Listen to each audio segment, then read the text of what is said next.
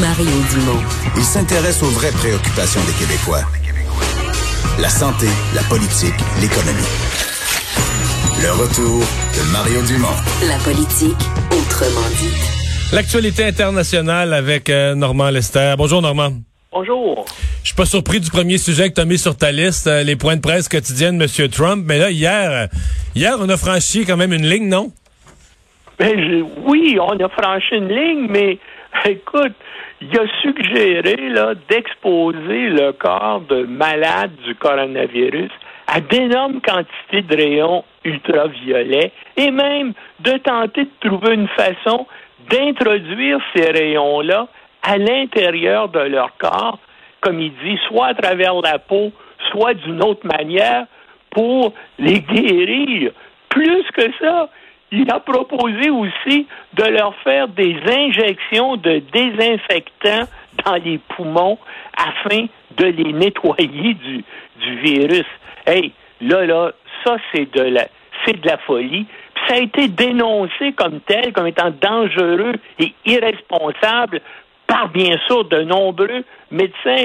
Il y a même un spécialiste euh, du poumon et des soins intensifs qui a déclaré à MSNBC que s'injecter des produits nettoyants était une méthode utilisée en général par des gens qui veulent se tuer. Mieux que ça, la compagnie de désinfectants Ben oui. britannique Lysol, ah, t'es au courant, Oui. a émis un communiqué pour dire qu'il ne fallait en aucune circonstance ingurgiter son Mais t'as t'as vu leur communiqué, il est très drôle parce que Ben oui, ben ils, oui, ils- ben ils font attention pour ne pas référer au président. Évidemment, ils veulent pas l'insulter. Ben ils non. disent à la suite de choses qui circulent sur les réseaux sociaux. Là, je traduis en français, mais ils disent à la suite de choses qui circulent sur les réseaux sociaux, nous tenons à faire la précision suivante. Donc, il n'y a aucune référence à pourquoi ça circule sur les réseaux sociaux. Donc, on- on a fait de la diplomatie là. Oui, mais, mais pensez un peu, Mario, là. Est-ce qu'il y a un autre cadre ou dirigeant d'une entreprise privée ou publique qui resterait à son poste après avoir tenu publiquement des propos aussi imbéciles et absurdes? Il serait immédiatement forcé de démissionner et puis bien sûr, on mettrait en cause euh, sa santé mentale. Pourtant, Trump, depuis son arrivée au pouvoir en 2016, fait ce genre de commentaires insensés ou hallucinants une fois par semaine ou à peu près. Mais ça, là, vraiment, ça dépasse un peu les, normes. Mais je pense que sa santé mentale va continuer à se détériorer.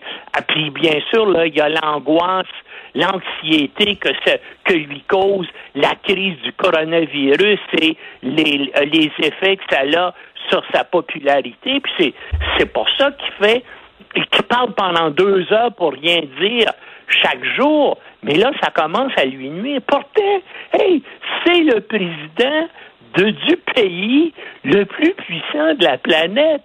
Et puis, il n'y a pas moyen, il va falloir l'endurer. Puis, si en plus de ça, il y a des chances d'être reporté au pouvoir. Puis, t'as entendu, lorsqu'un journaliste lui a dit qu'il ne devrait pas se fier à toutes les rumeurs qu'il entendait et les propager et les propager dans ses conférences de presse, Trump a répondu Je suis le président et vous, vous n'êtes que des fausses nouvelles. Ouais.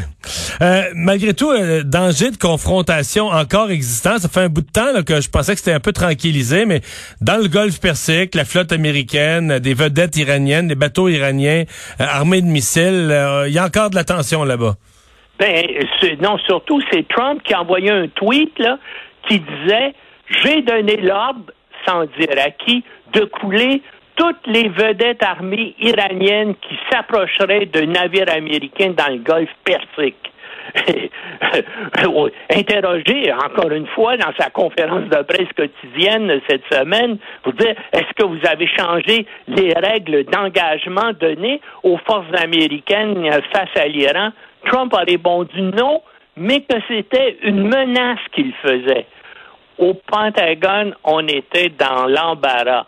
On s'est contenté de dire qu'on suivait la situation de près sans faire de commentaires plus précis. Écoute, ça ne sera pas la première fois là, que des tweets de Trump sont ignorés ou qu'on essaie de les ignorer au Pentagone. Mais il reste que, qu'est-ce que tu veux, ce sont des choses qui arrivent quotidiennement. Et puis, euh, donc, euh, de, durant la dernière semaine, il y a justement de ces, ces vedettes rapides-là qui sont équipées euh, euh, de lance-roquettes et de lance-missiles, qui ont un peu zigzagué autour des navires de la flotte américaine. Et c'est ça qui a augmenté les tensions. Mais les tensions sont toujours là et ils sont aggravés par le fait que les Américains ont assassiné à l'aide d'un missile, je veux dire, en banlieue de Bagdad, le chef des gardiens de la Révolution. Et puis d'ailleurs, les gardiens de la Révolution ont riposté là, à la menace de Trump euh, de couler des navires iraniens dans le Golfe Persique en disant qu'eux autres, ils sont prêts à viser les navires de guerre américains si jamais euh, ces navires-là menaçaient là, des intérêts iraniens. En tout cas, on verra bien. À suivre. Euh, Normand, euh, il y a des réactions, des mises en garde euh, contre Israël face à l'idée d'annexer euh, des parties de la Cisjordanie? Oui, surtout que ça s'en vient là parce que c'était dans l'accord de coalition qui vient d'être signé cette semaine entre le premier ministre Netanyahou et son principal rival Benny Gantz qui ont décidé de se partager le pouvoir et cet accord-là contient une clause sur l'annexion à compter du 1er juillet, c'est pas loin, là, de parties de la Cisjordanie qui contiennent des colonies israéliennes. Et pour l'extrême droite israélienne, qui est la base politique de Netanyahou, l'annexion de la Cisjordanie, soit complètement ou en partie, c'est une priorité à réaliser pendant que Trump est au pouvoir. Et parce que là, il faut le rappeler, Israël a capturé la Cisjordanie et Jérusalem-Est durant la guerre de 1967. Et depuis ce temps-là, Israël a installé 700 000 colons juifs en Cisjordanie et à Jérusalem-Est au mépris du droit international. La communauté internationale ne reconnaît pas la souveraineté israélienne sur la Cisjordanie euh, occupée. Donc, il y a un seul pays sur la planète qui appuie Israël dans ce domaine-là, et ce sont les États-Unis. Donc là, au, au cours des, euh, des, dernières heures, l'Organisation des Nations Unies, l'Union européenne, la Grande-Bretagne, la France et l'Allemagne ont affirmé donc qu'une telle annexation porterait un coup dévastateur, je veux dire, au processus de paix qui est plus engagé depuis des années et qui visait éventuellement à créer deux États internationellement reconnus là, sur euh, l'ancienne Palestine, mais ça mettrait fin au conflit israélien. Ben là, encore il chance que ouais. ça, se, ça se réalise. C'est encore un cas où le, le, président américain se retrouve un peu seul dans son camp. Merci beaucoup, Normand. Au revoir, à la semaine prochaine.